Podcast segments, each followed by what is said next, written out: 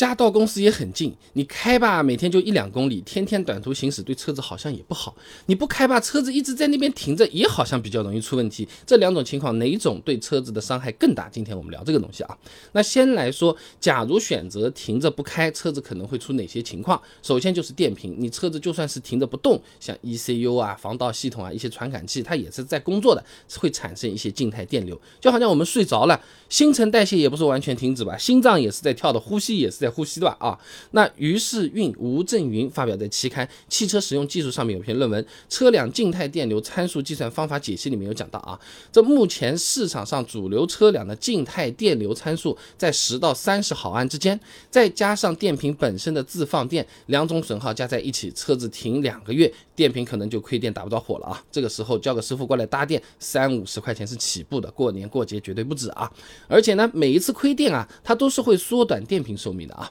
陕西科技大学白冲硕士论文《充放电控制策略对蓄电池效率和寿命的影响研究》里面，他做过实验。电池放电深度为百分之二十五的时候，电瓶的循环寿命在一千五百次左右；当放电深度为百分之一百的时候呢，哎，这循环寿命就只有两百五十次了。换句话说啊，你亏一次电，损耗差不多相当于正常充放电六次。那要是亏电次数多了，电瓶报废了，换个新的电瓶，便宜的三四百跑不了嘛？你要带个启停功能，价格贵一倍，有可能是甚至不止啊。那如果停的时间久一点的话，超过半年的话，车子的轮胎有可能也会出问题的。长期停放，整个车子。的重量呢，全部集中在轮胎和地面接触的那一小块嘛，就像我们站着脚受力嘛。这轮胎它不圆嘛，它受力不均匀，它确实会变形的。车子网上就有类似的投诉的，车主呢在路虎 4S 店买了一辆进口路虎新迈，哎，这辆车子呢，因为在 4S 店库房停了五个月的时间，导致这个轮胎受力点变形，车子高速行驶的时候啊，车身会出现强烈的抖动，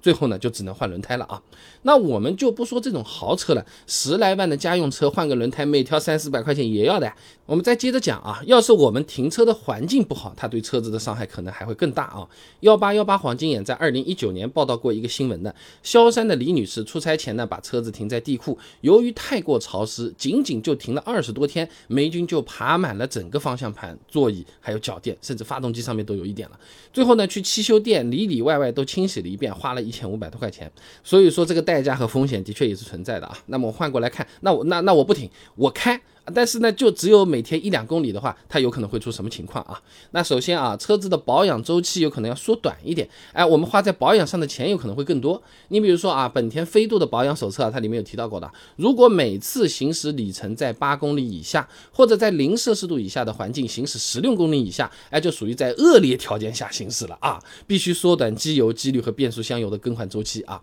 那换句话说，正常情况，我们比如说六个月做一次小保养，换次油啊。但如果我们每天就开这么短短。途行驶三个月就要去做次保养了，飞度这种 4S 店小保养一次四百多块钱，那一年就多花八百了，是吧？那除了保养更频繁啊，车子经常这么短途的去行驶，也是更容易积碳的啊。吉林大学杨奇有篇硕士论文《发动机积碳治理与评价方法研究》里面有提到啊，发动机在熄火的时候呢，喷油器并不是马上就停止喷油的，车载电脑呢会控制燃油泵延迟工作两到三秒，以保证燃油系统必须的燃油压力，但是这部分燃油并不会参与燃烧。如果遇到发动机温度不够高的情况，就容易低温氧化形成积碳。那么短途行驶刚好就属于这种。华南理工大学的王学鹏叶鹏硕士论文啊，《气道喷射式汽油机进气门积碳机理实验研究及其预防》里面啊，他做了个对比啊。单程行驶小于十公里的车辆，发动机熄火时的温度呢，呃，约为九十摄氏度，冷却二十分钟后，温度降低十摄氏度。而单程行驶三十公里以上的车辆，发动机熄火时候的温度呢，约为九十五摄氏度，冷却二十分钟后，温度也只降低三度。